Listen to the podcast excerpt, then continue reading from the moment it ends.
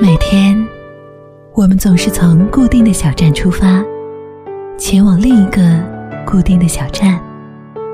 如果可以重新认识这个世界，你最想见到的是什么？穿过地心的另一端，会不会刚好有一座盛开的玫瑰花园？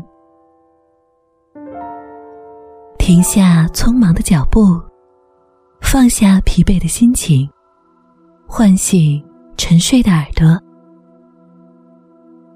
听花都开了。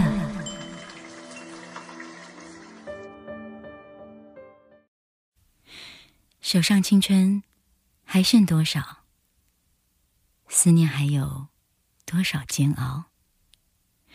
偶尔惊见用过的梳子，留下了时光的线条。你的世界，但愿都好。当我想起你的微笑，无意重读那年的情书。时光悠悠，青春渐老，回不去的那一段相知、相许、美好。都在发黄的信纸上闪耀。那是青春，失去记号，莫怪读了心还会跳。你是否也还记得那一段的美好？也许写给你的信，你早已经都丢掉，但也许这样才好。我少你的，你已经从别处都找到。也许，这样才最好。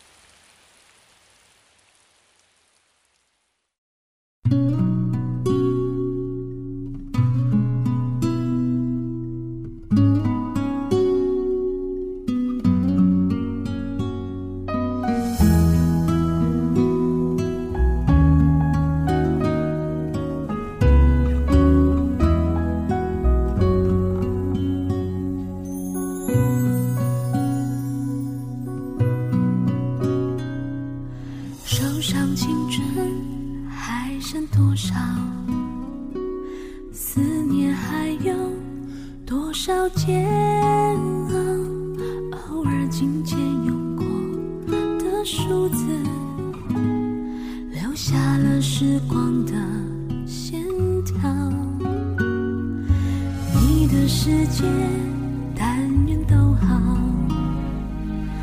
当我想起。你的微笑无意重读那年的情书时光悠悠青春渐老回不去的那段相知相许美好都在发黄的信纸上闪耀。那是青春失去记号。莫怪读了心还会跳。我们都像树一样，有关于暗恋的事，都是悄悄地埋在心里。年少时的爱。充满了遗憾，可是，如果没有了这缺憾，我们就没有了记忆中的美好。无论是喜欢着，还是被喜欢着，我们在对方眼中，都是最特别的存在。如果樱花掉落的速度是每秒五厘米，那么两颗心。需要多久才能靠近？少年时，桂树和明里是形影不离的好朋友。可很快，一道巨大的鸿沟便横亘在两人中间。明里转学，桂树也随着父母工作的调动，搬到了遥远的鹿儿岛。在搬家前，桂树乘坐新干线，千里迢迢的和明里相会。在漫长的等待后，茫茫大雪中，两人在枯萎的樱花树下深情相拥，并献出彼此的 first kiss，约定着下一次再一起来看樱花。时光荏苒，两人竟再没有见过。虽然在人海中一直搜寻着彼此的身影，但似乎总是突然。再后来，他们分别有了各自的生活，只是还偶尔会梦到十三岁时的这段青涩而美好的感情，才明白，当年怎么也说不出口的那个字，就是爱。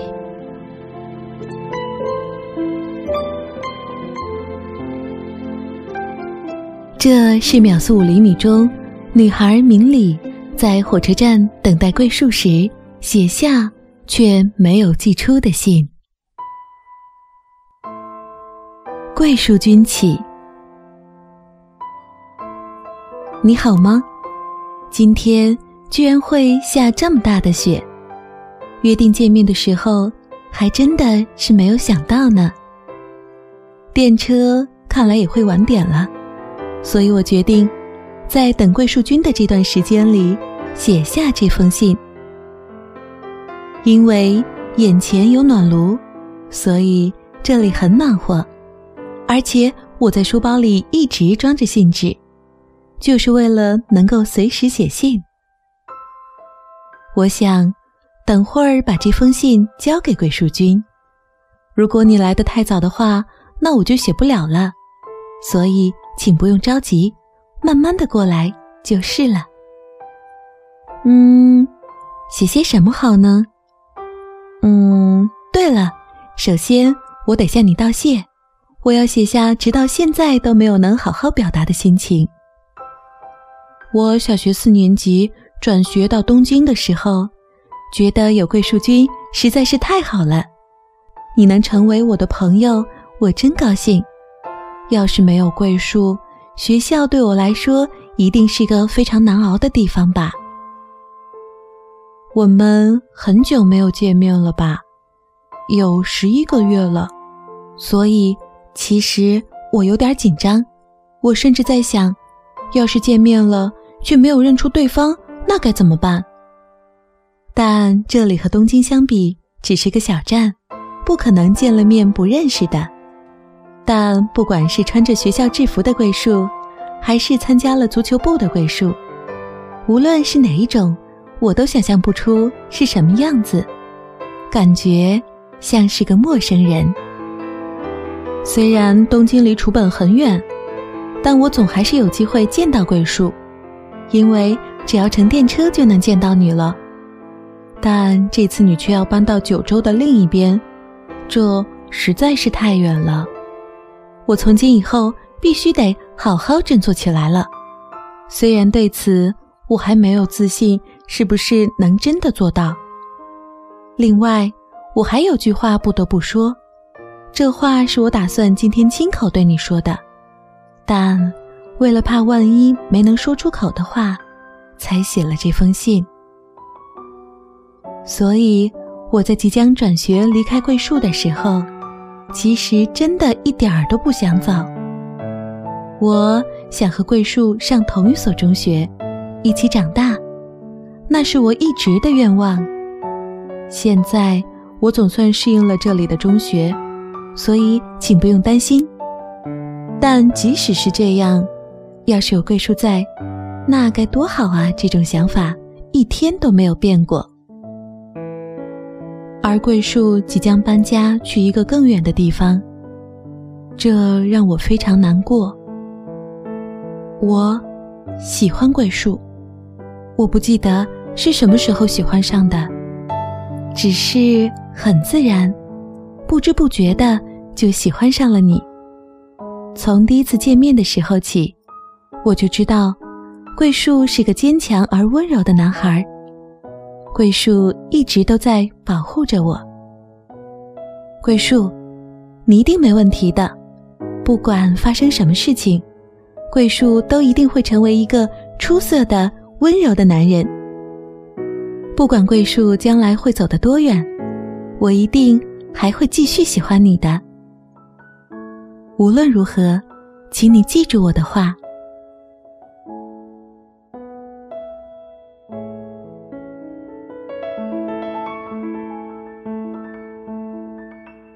有的信可以有樱花飘落的清香，有的信可以有泪水浸湿的痕迹，有的信是我第一次提笔，是因为无法停止心里的热烈和忐忑。我要写给恋上的你。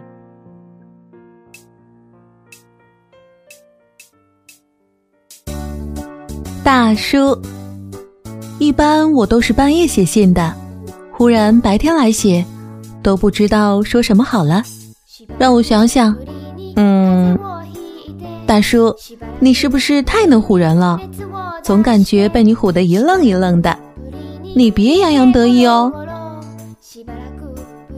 有时候觉得明明有很多话要跟你说，但又不知道如何表达出来，很少觉得自己有词穷的时候。为什么碰上你就这样了呢？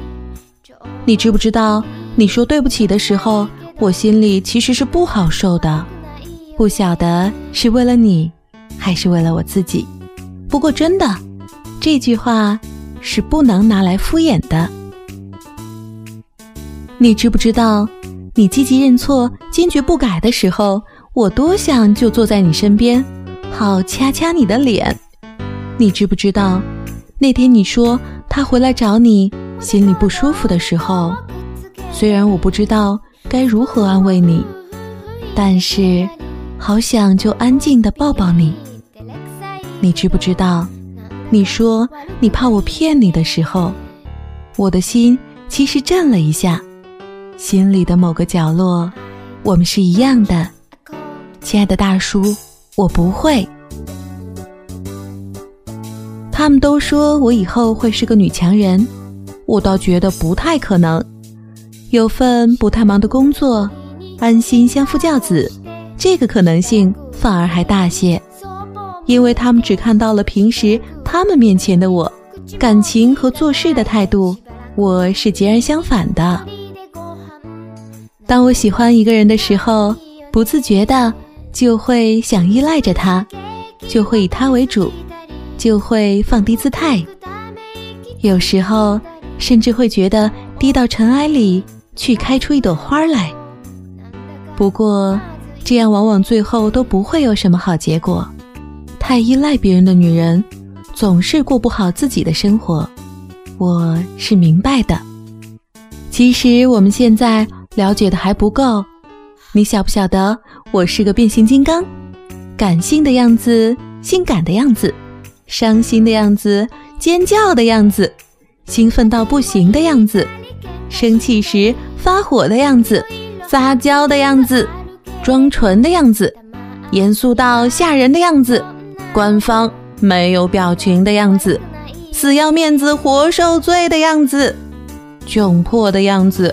脸红的样子，耍宝的样子，唠叨的样子，失落的样子，惊奇的样子，鄙视人的样子。我是用哪只手吃饭的？我的钥匙上挂了七年的东西是什么？我为什么从来不敢剪短发？我手机信箱里谁的短信最多？我最最喜欢的是哪个歌星？我喜欢是蛋制品呢，还是肉制品？我最讨厌别人聊天的时候是说随便还是呵呵。我最喜欢看什么类型的文儿？喜欢手镯还是脚链？甚至我的鞋码是多少？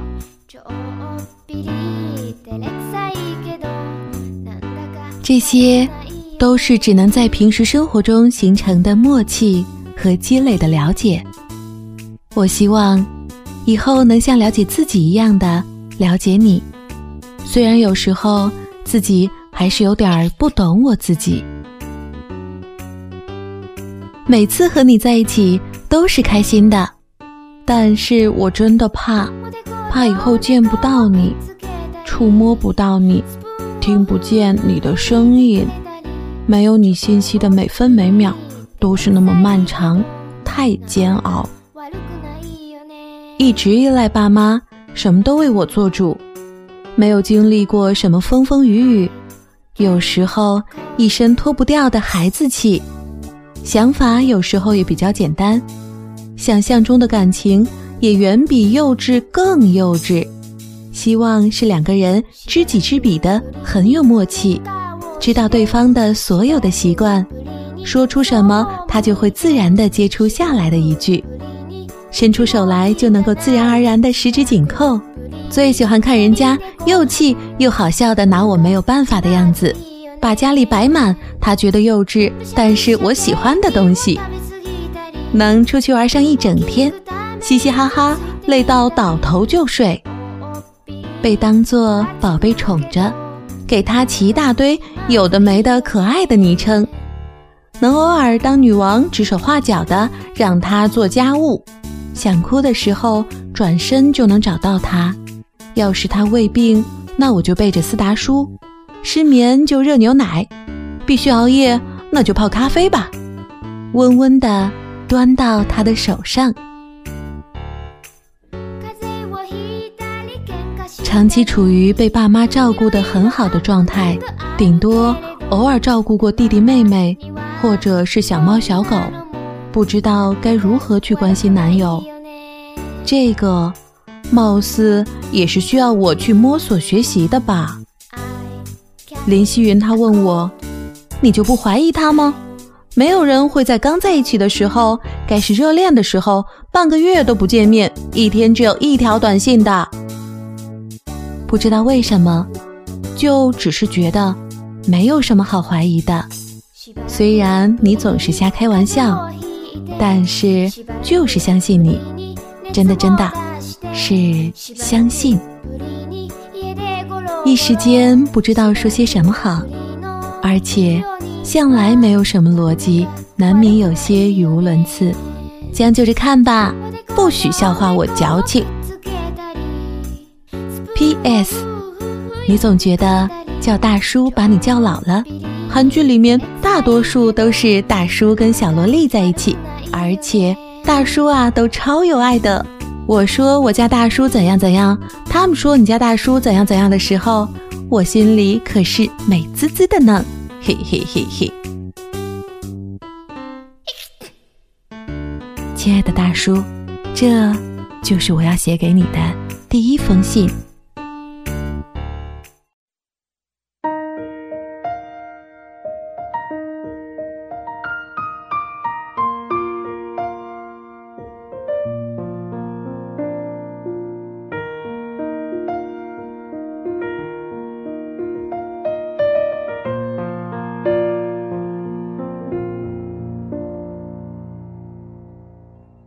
如果时间已经过去很久很久了，如果我们已经分开很久很久了，如果我们也已各自离开去远方很久很久了，如果我想你很久很久了，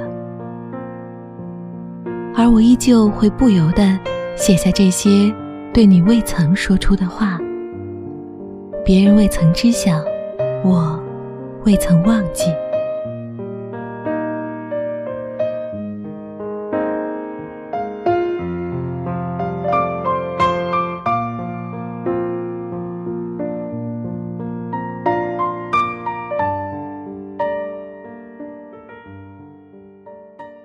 或许你不了解，为什么我可以那么轻而易举的。说出分手。当你的爱浓郁到淹没我身边所有的人，却只有我无动于衷，远远的隔着半个地球，透过看不见表情的电话，我告诉你，我没有那么喜欢你了。你可能永远都不会料想到，我是有多么想，多么想的和你在一起。就这么一直的走下去，不管所谓生活、学业还是工作，但是我不能，你也不能。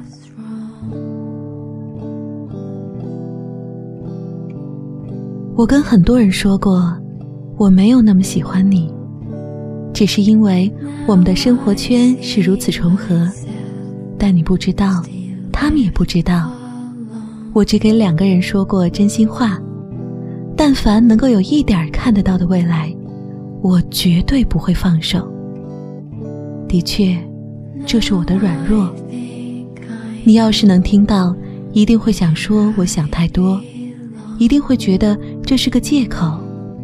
那就把它当做是借口吧，我逃避的理由。不过，你自己也应该知道的吧？未来是一个多么让人无力的名词。就如同三年前我没有想到你会喜欢上我，就如同两年前我没有想到，在一个遥远的没有家的地方蹉跎着怎样的年华，就如同一年前的今天，你自己怕是也没有料到一年后。会去到另一个遥远而陌生的国家。我从来都不后悔，但我知道，我依旧喜欢着你。在我们分开后，不被人察觉的继续着我的悸动。前几天，偶尔看到心理学家说，人的迷恋期只有四个月。如果超过四个月，你还迷恋着同一个人，那么。你就是爱上他了。我想问，那四年呢？其实不止四年的吧。很多时候我都在想，我把懵懂到成熟的青春全力的扑在暗恋身上，是有多神奇？到现在五年了，足以愈合多少伤口的岁月，用来思念你。不算短了吧？恐怕在我们心中，也只有你，能让那么多女孩子一如既往的想念着你。是的，我们很多的人。当年我还傻傻的，只觉得你是一个特别优秀、尤其与众不同的男孩子。终于，我发现自己是喜欢上你了。学校里。远远的看到你的身影，就会那般毫无遮掩的欢欣喜悦。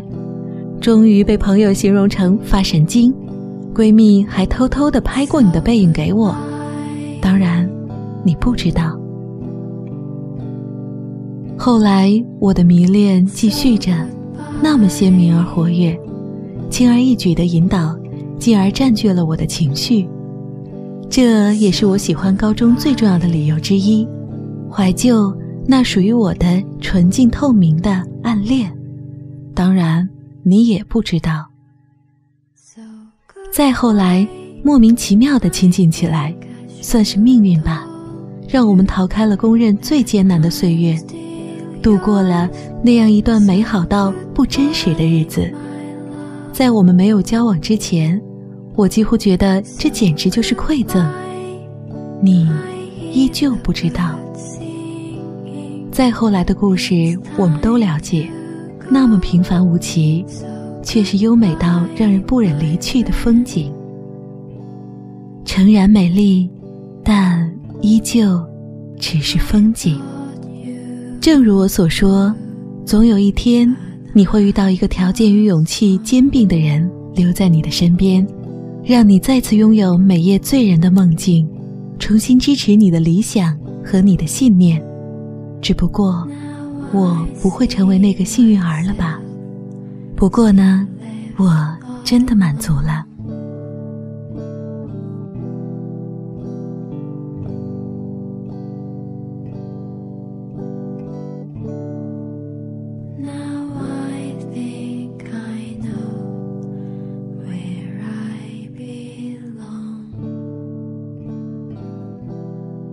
每一个隐藏着脉搏和心跳的文字，和每一份有着欢笑或者泪水味道的心情，所有的这些，我们都不曾忘记。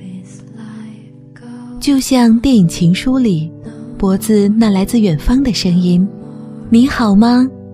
我很好。谢谢你，谢谢你给了我如此珍贵、美好的回忆。”